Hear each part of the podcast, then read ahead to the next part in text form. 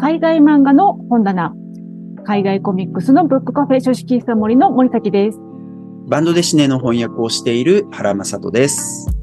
この番組は海外漫画を愛する二人がバラエティ豊かな海外漫画を毎回一つ取り上げてあれこれおしゃべりしていく番組です。今日の海外漫画の本棚は原さんからのおすすめということでよろしくお願いいたします。はい。えっ、と、今回はですね、僕のおすすめ作品ですね。えーアンナ・フィスケ、えーという、えっ、と、作者の、えー話足りないことはない。えー対人不安が和らぐグループセラピーという作品ですね。えー、日谷玲子さんの翻訳で、小文社から2019年に出版された作品ですね。えっ、と、コロナ禍の前ぐらいですよね、2019年だからね。そうですね。はい。そうですね。もうだいぶ昔のような気もします。はいまあ、4年前だから昔って言えば昔なのかな。はい、えー、ですね。で、えっ、と、まずは作者とかね、えっ、と、作品のあらすじとか、そういったところを一通り紹介していきたいと思います。まず作者なんですけれども、アンナ・フィスケさんという女性ですね。えー1964年、スウェーデン生まれ。で、1992年から漫画家、イラストレーターとして活動を開始されていますね。で、えー1994年にノルウェーに移住。なので今はまあノルウェーにいらっしゃるっていうことなんだと思います。まあそのスウェーデンからノルウェーに移住するっていうのがどれぐらいなんかこう、カジュアルなことなのかがちょっとよくわかんないですけど、えーまず、ノルウェーで今お仕事されてるっていうことですね。で、様々な受賞歴があって、ノルウェーではすごく高く評価されている作家さんですね。で、日本語に翻訳された作品としては、まずこの、えっと、話し足りないことはないっていう作品があるのと、それからもう一つですね、えっと、赤ちゃんはどうやって作られるのという作品があります。で、これは沢木千春さんという方が翻訳していて、川出処方新社からやはり2019年に出てる。え、ただね、こちらは絵本。はい。だよね、うん扱いとしてもね。まあなんか。無理やり漫画として読めなくもないんだけれども、まあでも本当にあの、子供さんから読めるような、うん影響育絵本ですね。はい。まあそうですよね。ということで、今のところこの二つの作品かな翻訳されてるの。これ以外でないですよね、多分。あ、はい。多分その2作だけだと思います。そうですね。はい。えー、で、えっ、と、まず、えっ、と、つ、まずというか続いてか。えっ、と、このあ作品の概要ですね。えっ、と、アンナ・フィスケ、話し足りないことはない対人不安が和らぐグルグループセレピー、えー、日谷玲子さん役で、小文社2019年間ということですね。で、えっ、と、この本ね、実は相当薄い本です。うんで、えっ、と、奥付けまで入れて97ページしかうんありません。えーすごい薄い本ですね。で、えっと、表紙を見るとですね、えっと、まあ、タイトルが入ってて、あとは、えっと、足元、靴が、ズボンの裾と靴が描かれているわけですね。で、表紙にはキャラクターの顔が描かれておりません。えそして、対人不安が和らぐ、和らぐグループセラピーっていうま副題がついてるんですけど、えっと、この、なんていうか、えっと、なんていうの？グラフィックとそれからテキストの処理の仕方もあって、漫画っぽくない印象がちょっとあるですね。かなって思う。はい。これ多分ね、本屋さんの本棚とかでも、あの、ちょっとこう、なんだろう、し心理学的な部うんうん分うん本棚とか、ちょっと専門書コーナーとかになっちゃうんですよね。だよね。そんなはい印象ですよね。はい。で、まあ本の作りはすごいしっかりしていて、えっと、ハードカバー、えー、情勢本でね、あの、すごく、なんていうか、いい作りだとは思いますけどね。はい、えー、です。で、えっと、僕は万場通信の、あの、以前の連載ですね。海外漫画だって漫画なんですけど、翻訳で読む10年代の世界漫画っていう、その連載の一番最後で、この作品を取り上げましたね。えーなので、記事もあるので、えっ、と、興味ある方はね、ぜひ読んでいただけたらと思います。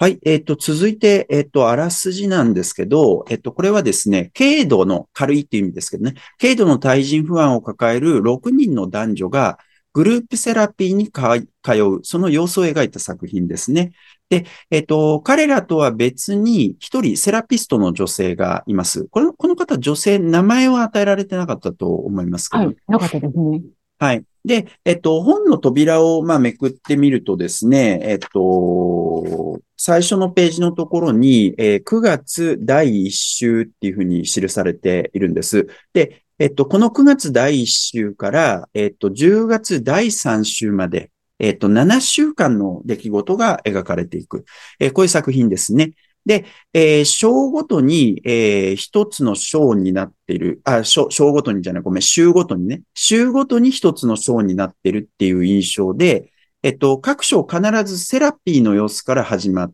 て、えっと、まあ、6人と、あとセラピストが、なんかこう、輪のような形になってね、ワイワイおしゃべりしてる。そこから始まって、その後、登場人物の一人に焦点が当たって、その人物の日常が描かれていく。それがまあ、6回分繰り返されていくっていうことですね。で、えっと、7章目にあたる10月第3週だけは、えーグループセラピーの様子だけで終了。えーこういう、えー作品になってますね。で、登場人物もちょっとご紹介しておくと、えっと、まあ、出てくる順かな。えっと、まず、マーリっていう女性ですね。えっと、夫がいて、えー二人の子供と一緒に暮らしているわけですけれども、えっと、その家にですね、毎週末、えっと、実の母親が遊びに来るわけですね。えただなんかこう、1日目はいいんだけど、2日目になるとなんかすごくイライラしちゃうみたいな感じで、えーうまくコミュニケーションができ、で、できないっていう感じで悩んでるっていう感じですかね。えーそれから、えっと、ペールっていう男性ですね。えっと、ペールって男性は日中は働いていて、夜は自宅でテレビ鑑賞を、えっと、してるっていう感じですね。えーで、同僚とはほとんど会話がない。えーで、職場で定期的にセミナーが行われるんですけど、まあこれモチベーションアップ研修みたいな感じなんですけどね。えっと、それがね、苦手でしょうがないみたいな、えー感じですね。はい。はい。えっと、それから次が、えっと、グレータっていう女性か。はいえっと、ペールの次がグレータね。で、えっとね、グレータは結構高齢の女性で、えっと、夫とはもう別れていて、えーで、娘がいるんだけど、娘は結婚しちゃっているんですね。なので、えっと、一人で暮らしているわけです。で、えっと、ここしばらく、えっと、些細なことで泣いてしまうみたいな、うん。えーそういうことが、えっと、起きていて、えっと、娘がちょいちょい家に来てくれるんだけど、で、まあなんか洗濯してみたいな感じで来たりするんだけど、えー娘が帰った後は孤独感に苛まれるみたいなね。うんえーそういう女性ですね。はい。えーそれから次が、スタイナーっていう男性ですね。えっと、幼い息子を、まあ、亡くした経験を持ってるわけですね。で、奥さんとは、まあ、一緒に暮らしている。えーで、その妻と、えっと、二人暮らしなわけですけれども、えっと、そういう、あの、体験があったので、子供を亡くすっていう体験があったので、妻もすごい塞ぎがち。うんえーなわけですね。えーただ少しずつ回復しているよっていう、そういう状況にある人ですね。はい。えっ、と、そしてその次が、シーブっていう女性ですね。はい。で、えっ、と、この女性は、えっ、と、まあ、独り身なんですけどね。えっ、と、男と、な、これなんですかね、出会い系のなんかアプリかなんか使ってるのかわかりませんけれども、ワンナイトラブを繰り返すということをおそらくしている、えー人ですね。で、えーまあ、深夜に、あのー目を覚ましてしまうみたいな、そういうような習慣がある人ですね。えっと、そして最後が、アリっていう男性ですね。はい。で、アリは、えっと、妻と子供と3人暮らしで、さらにペットの犬がいたりするわけですけど、パニック障害、えーを持っていて、えっと、さらに幼馴染が自殺するみたいな、そういう経験をして、まあ、そういう話は割と他の人からも出てきますけどね。で、まあ、そういうなんかこうパニック障害みたいなものを乗り越えるためについついアルアルコールに頼ってしまう。うんそういう人っていうことですね。はい。ということで、一通り6人の登場人物も紹介いたしました。はい。森崎さん、どうですか？この作品は。この作品ですね。まず、あの、まあ、グループセラピーに集うこの軽度の対人恐怖症を抱えている人々っていうことなんですけれども、うん。あの、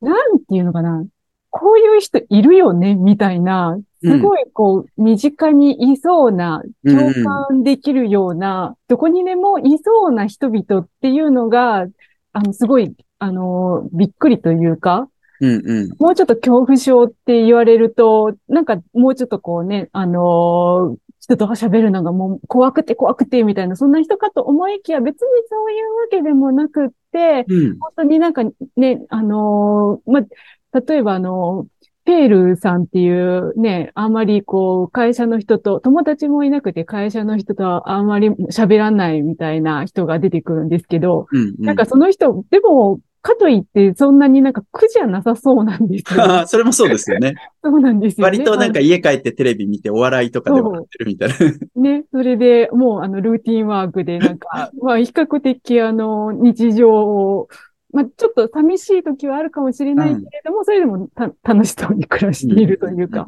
うん。うんまあそういう人であったり、まあ最初のあのマーリさんっていう、まあまだ若い女性でお母さんとのね、あのー会話がうまく続かないみたいな、でもそんなのめっちゃあるじゃんみたいな感じの、うん。はい。そういう本当になんかどこにでもいそうな人々が出てくるっていうのがすごい共感できて、うんうんうん。あの、そ、そのね、人々がやっぱり面白いなというふうに思いました。うんうんうんうんうんうん。うんそうですね。はい。あの、まあ、ほら、これ副題では、えっと、対人不安が和らぐグループセラピーっていう言い方してて、対人不安っていう言葉が使われてるんだけど、でも本文の中では、これは対人恐怖症って言葉に言い換えられていたりするんですよね。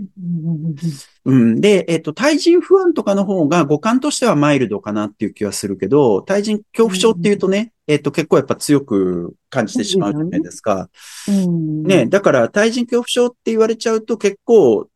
僕らからは遠いことなのかなって思っちゃったりするけど、今森崎さんが言ってくれたように、すごくなんか今の日本とかでも全然当てはまりそうだし、なんなら自分だってそういう何かは共有してるよっていう、そういうことが描かれていきますよね。いや、そうなんですよね。うん、うん、そういう人々が、でもちょっと、やっぱりなんかうまくいかないみたいなところを抱えて、このセラピーに集って、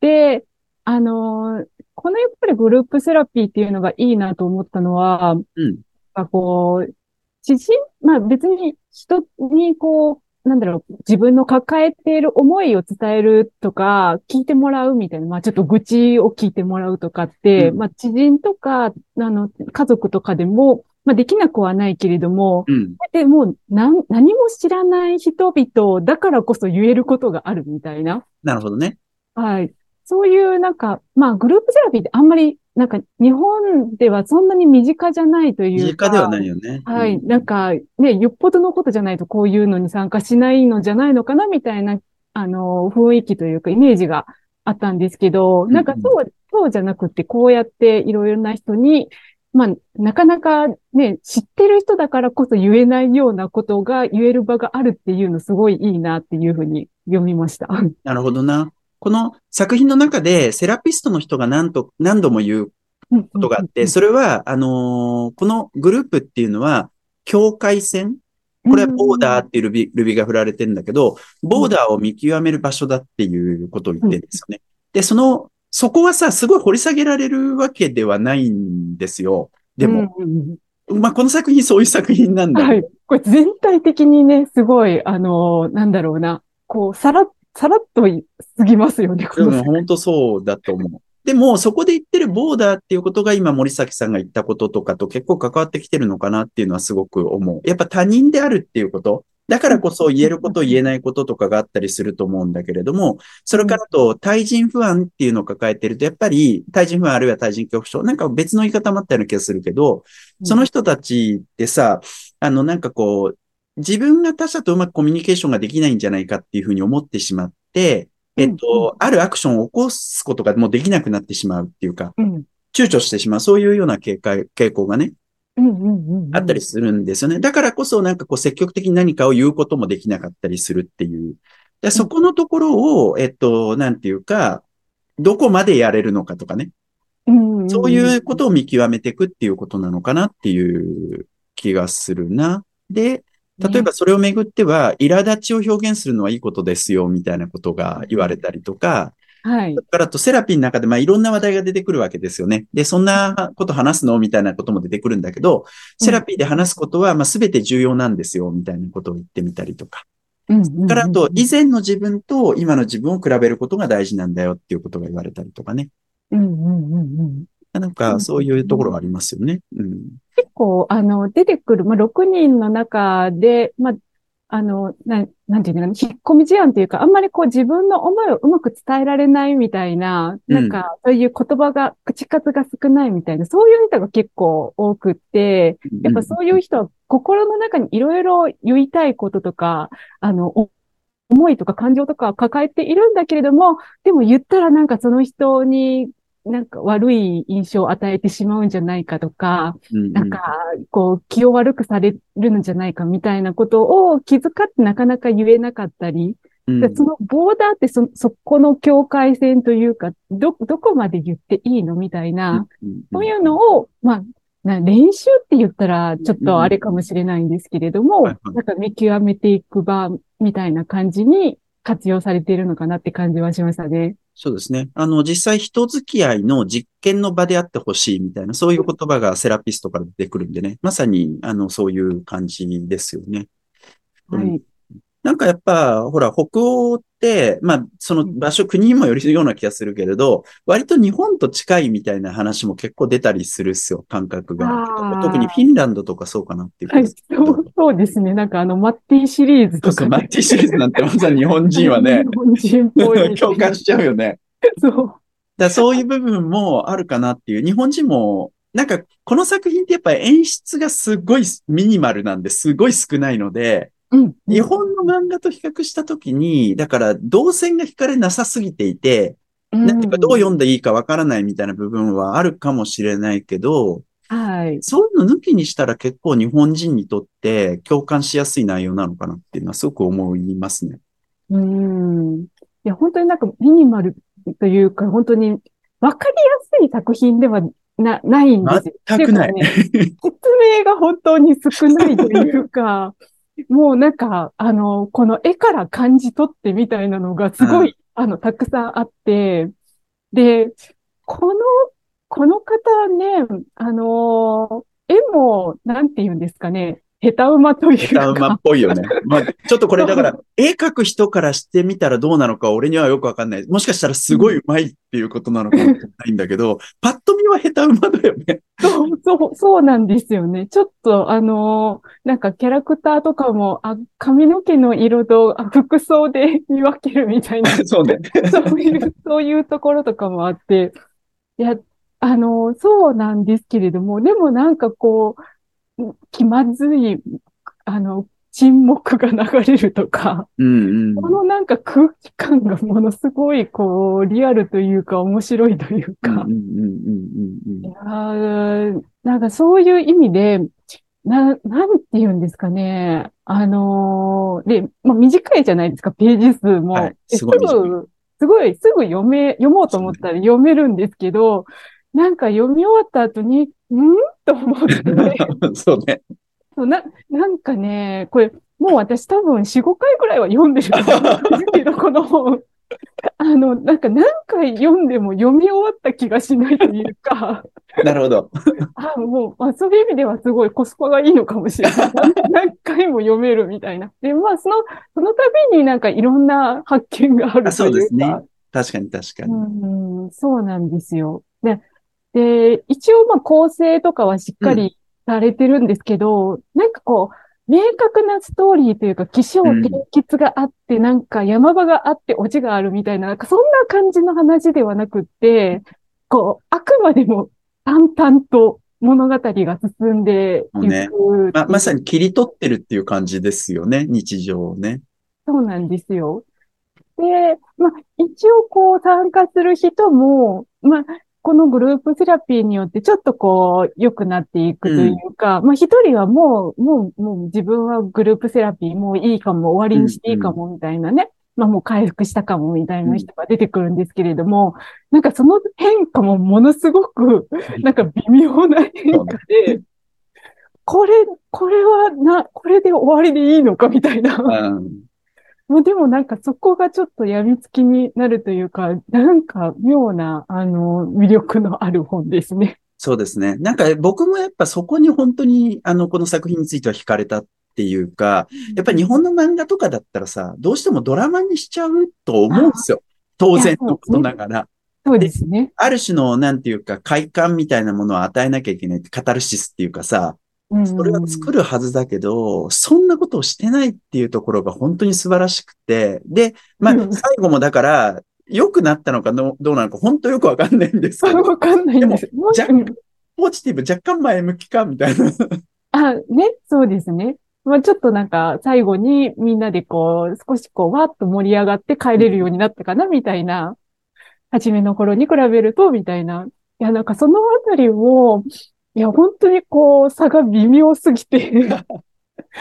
で、あの、セラピストの人が、あの、こう、企画することが大事なんだよとかっておっしゃるじゃないですか。はいはいはい、こう私もなんかこれ読みながら、え、なんかか変わった良くなったみたいな感じでしながら読むみたいな。セラピストさん言ってるのは読者に向けて言ってるのかみたいな感じの、なんかね、ちょっとね、不思議なこう、読書体験ですね、この作品、ね、なね。なんかそれで言うと、はい、あのー、ほら、えっと、壁にさ、絵が描けられていて、それからと時計があって、みたいな。で、はい、あの、参加者たちは、セラピストは時計を見てないのに、あの、時間がわかる。あの、この、なんていうか、グループセラピーの時間がわかる。なんでだろうね、みたいな話をしたりっていうのがあったりとか、それから、ある時、絵が一つ外されてるんだよね。で、あと時計もだったけど、はい。それがなんかこう、まあ、後で元に戻されたりするんだけど、で、なんかこう、そういうことに、周囲の環境に、その、対人不安を抱えてる人たちが気づくということ。そのことが、あの、なんていうか、まあ、正常って言い方がいいのかどうかわかんないけど、社会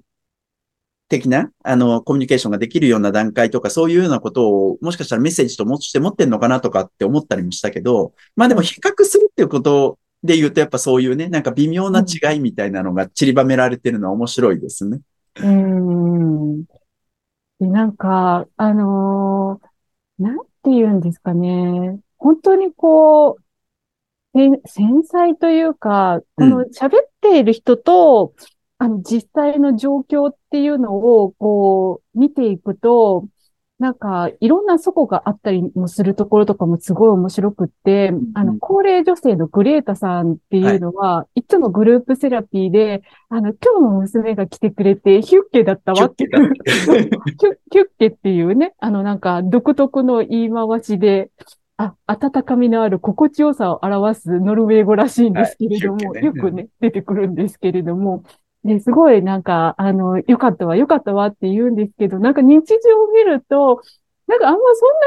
なによ、良くないんですよね。ねなんか娘さん来てくれてるけど、結局なんか自分勝手な娘さんに振り回されて、なんかすごい気、気を使って、あの、いろいろやるんだけれども、なんかこううまくいってないみたいな。うん、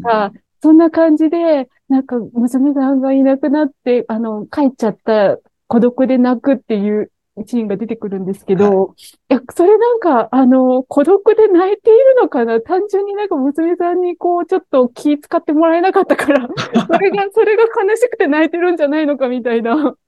なんか、そう、そういうのを、あの、全然わかりやすく書いてくれないんですよ。もう、あの、どう感じ取るかは本当読者の人に任されているみたいな、うんそうね。だから中に入っていかないよね。内面に入っていかないっていうか、外面だけ見せていくみたいなやり方なのかな。そう、そうなんですよね。うん、だからその中でそれぞれの人が、まあどういう悩みを抱えていて、みたいなのを、こう、読者自身もこう、なんていうの、あの、開拓していくというか、探していくみたいな。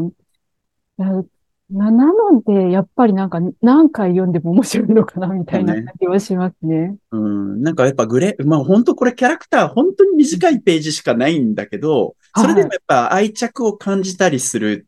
感じがすごいあって、うん、まあグレータもそういうキャラクターの一人ですけど、そのさ、公園とかでさ、なんかこう、なんか食べて食事かなんかしてるんだっけ？そこになんかこう、ん？虫かなんかがやってきて、それで涙を流すみたいなしなかったっけ？あれ、そんなシーンありましたっけ？そんなことで泣いちゃうの私みたいな。ああ。あまりに孤独でっていうか。ね猫が来て、あなんか来てくれて嬉しいみたいなさ。うん。まあでもこういう寂しさは日本でも全然ある寂しさだから。いやとかねあ。あとほら、娘がさ、あの来てさ、なんかこう一緒にしょ、ご飯食べた後に、なんかそんな、あの、地味な服じゃなくてもっと明るい服着ればいいのにみたいなこと言うじゃないですか。で、はいその次のセラピーの時にはその明るいなんかオレンジかなんかあ服着てんですよ。あ、あな、なるほど。そ、そこは気づかなかった。ああ、やっぱ娘さんの言ってること気にされてるんですね。そうそうそうそうそう。だからそういう風にして作られ、外見しか見せてないけど、そうやって、うんなんかこう、その人の心情の変化みたいなのを、ちゃんとアクションとか外見とかで描いていて、いや素晴らしいなって本当に思いやー、そう。本当にね、これもうなんか、不親切の塊なんですけど。本当に もう、でも、読む人のなんかこう、読解力を試されているみたいなところとかもすごいね、あって、あの、まあ、ちょっと奥さんが少し鬱になりかけているあの、スタイナーっていう男性とかも、なんか、あの、すごい海外しく奥さんのことを世話するんだけれども、でも、なんか、実は帰りたくない病を発症してるよな、みたいなのとか、あそこすごい印象的だよね。なんかこうんうさ、仕事終わって、それでなんかこう、本来だったら家に帰るはずなのにカフェかなんかでね、しばらく時間過ごして、でうん奥さんにはね、なんかこう遅かったじゃないって言われたら、今日決算だったからみたいな。そうそうそうそう。いや、家帰りたくなかっただけやろう、みたいな。まあでも、ねあのね、家庭ではすごいいいね、あの、旦那さんを演 演じてるって言ったら怒られるけれども、うん。やってるけれども、でも、やっぱりこうね、心の中では、みたいな、そういうのを、一切、なんていうの、あの文章とかで説明をせずに、絵から読み解けみたいな、うん。この部分は本当にすごい、ま、まん漫画ならではというか、こういうね、ビジュアルで見せるものならではの、あのーこう、ね、作品だっていう感じはしますね。なんかこう、夫婦の関係の描き方が、やっぱちょっと素晴らしい。すごい、なんつったら、ぶっきらぼうな描き方だけど、でも深いなって本当に思ってしまったな。あそこはね。うん久しぶりになんかこうセックスするみたいなそういうのがあって、で、まあはいするわけだけど、その後夜目が覚めてさ、そのスタイルの方が涙を流すみたいなの、何か辛くなっちゃったみたいな。ねえ、すごいこれみたいな。すごいですよね。そ、それが本当1ページ、2ページぐらいで語られるっていう。めねちゃくちゃなんか、こう、濃いんですよね。本当に。あの、ページ数は少ないけれどえ。も。ないけど。すごい、一シーン一シーンがうん濃ゆいんですよ。濃縮されてるんですよね。ねえ、本当にそうなんだよな。うんうん。で、やっぱさ、なんかこう、コミュニケーションにある種の問題を抱えてる人たち、うんその人たちの、えっと、物語を描くのに、こういうスタイルで、こういうなんかこう言葉足らずなっていうか、ぶっきらぼうな、えっと形式で描くっていうのがやっぱりすごくいいなっていうのは僕は思うところだな。うーん、確かにそうですよね。うんこの人たち言葉足らずなのに、それを言葉でいっぱい説明されても、みたいな感じのとこありますもんね。そうなんですよね。そうなんですよね。うんでもやっぱこれテーマとしてすごく面白いテーマで、あの、日本の漫画でこういうのがあるのかどうかよくわからないけど、グループセラピーとかじゃなかったらコミュニケーションのテーマ自体はいっぱいあるとは思うけどね。うんなんか日本でもこういうのやったらいいんじゃないのかなっていうのはすごい思うし、でもその時に、だから普通の、よくある日本のやり方だと、本当に演出方に絶対なるうんうんから、そこを抑えながらやったら、日本でもやっぱ面白い物語絶対作れんじゃないかなって本当思いますね、このテーマは。ねえ、これはでも、どういうふうに絵を描くのかとかって、すごいこう、作家の技量を問われる作品だと思います。なんか、後書きに、でもこの作者さんも、なんか7年ぐらいの歳月をかけて、本当にこう、一シーン一シーン、ちゃんと描けているか、客観的に見ることができるように、ものすごい時間をかけて書かれたっていうふうに書かれ、あの、書いてあって、いや、すごいですよ、本当に。ね本当にそうなんですよね。な。あとはね、あの、なんだろうな、まあ面白い。あ、そうそう、俺、この作品についてもしなんかどっかで話すんだったら、これ僕ね、はい読書会とかでこの作品扱ったことがないんですよ。ああ、はいはいはい。だからこれもやっぱり読書会とかでやったら面白いだだろうなってずっと思ってた作品なんですけど、あの、最初でもちょっと言ったけど、靴を描くショットがやたら多いんですよ。ああ、多いですね。まあ、表いや。これもね、印象的で、なんでこんな靴描くんだろうみたいな。ああ、確かに。グループでも描くし、ある人物の足だけ描くみたいなこともやるんですけど、この足へのこだわりって何なん、足というか靴か。靴へのこだわりって何なんだろうなっていうのとね、それからあと、えっと、これさ、床に落ちた毛のようなものを描くんだよ。ああ、こ、これ何なんですかね。でも意味あるよね、これ絶対ね。なんかこう、ページ数で言うと、えっと、はい22ページ ?23 ページの、これ扉なんですけど、9, 9月第2週のね、はい。靴が描かれてて、明らかに毛みたいなものが描かれてるんですけど、ここれ、なん、なんなんですかね？れ毛としか思えないよね。ね、あの、床の模様ではないですもんね。うーん。ああ、なん、なんなんですね、このこだわりはね。ね。そうなんですよね。なんかまだ靴、靴はすごい、靴だけれども足元にやっぱそのキャラクターが現れているというか、うんまあまあーカーの人がいればね、ヒールの人がいればみたいな。それでもいろんな人がいるんだよっていうのを表しているみたいな、すごいわからないでもないんですけれども。そうですね。まあ、あとはさ、なんていうの？あの、繊細さんっていうかさ、すごくこう、感覚過敏とはまた違うな。なんかこう、感覚がすごく研ぎ澄まされてしまうみたいな、そういうような問題をがちょっと描かれたりするんだけど、うん。まあ、そういう人のなんかこう、ある小さなものに対する、すごい焦点が当たっちゃうとか、そういうような表現なのかどうなのかね。うーん。まあ、つい足元、なんかね、見てしまうとか、人の顔を直視できずについ線が下に行っちゃうみたいな、そういう、あそれもありそうだな。ね、み、皆さん、シャイな方が多いので。なるほど、なるほど。そうなんですよね。だからやっぱ日本の漫画とかだったらそこのところ分かるようにそうやって演出すると思うけど、うん。うんうんうん。そう演出されてないから、うん。本当いろいろ考えちゃうんで。確かに、そうですよね。いや、そこら辺が、まあ、不親、不親切というか、うんわかりにくいんだけれども、そのわかりにくさが、あの、なんか、決して、こう、手を抜いたわかりにくさじゃないんですようんね。うんうん考え抜かれたわかりにくさなんですよね。本当そうですよね。だからやっぱなんか日本の漫画の文脈に持ってきちゃったら分かりにくいって言葉で片付けられちゃうかもしれないけど、でも、もうそうでもないっていう感じが、これ出たの2019年ですけど、海外漫画も本当いろんな海外漫画が出るようになって、そういう表現に対する体制みたいなものもある程度あったのかもしれないし、それからやっぱほらさ、社会自体が結構変わってった時期、2017年とかの MeToo とかそういうのとかもあったりとかさ、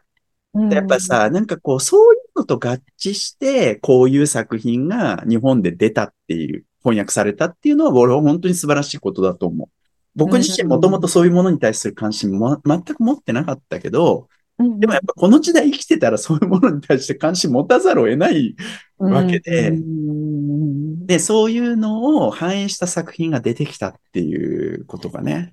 うんうん素晴らしいなって思う。売れてるのかどうか知りませんけど、このい作品。やーね、どうなんですかね。これでも、これでもね、これ表紙がやっぱり、あ、冒頭でおっしゃってましたけど、パッと見ね、漫画と思えないというか、すごいめちゃくちゃお堅い専門書かなみたいな感じにもね、見えちゃうので、いや、これは面白い漫画なんですよ。いや素晴らしい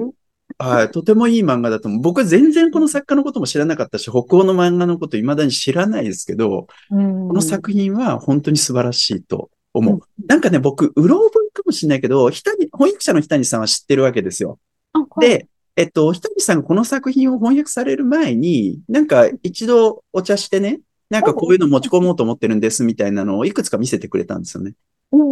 でその中に入ってたんじゃないかなっていう気がするんだよな。で、うんえっと、どう思いますみたいなことを言われて、いや、これ厳しいんじゃないですかねみたいなことを言った記憶がある。あこれー出せないんじゃないかなっていう。これでもパッと見、パッと見というか、さらっと読んだらもう全然わかんないですよ。うんもう、いやー、だからでも、これがね、翻訳されてたっていうのは本当素晴らしいこと素晴らしいですね。。本当に素晴らしいことですね。はーい。うんはい、そうですねという。ことで、あの、すごくいいお時間になってまいりましたので、うんあの、原さん、話し足りないことはないですか？いや、本当、本当はあるんですけどね、僕は。作品の中でね、あの、話し足りないことはない、ありって言われて、十分さ、余計なことを言い過ぎたって、ちょっぴり後悔してるぐらいさっていうね、セリフがあるんだけど、あの、いやいや、全然話せてないですけど。そして、い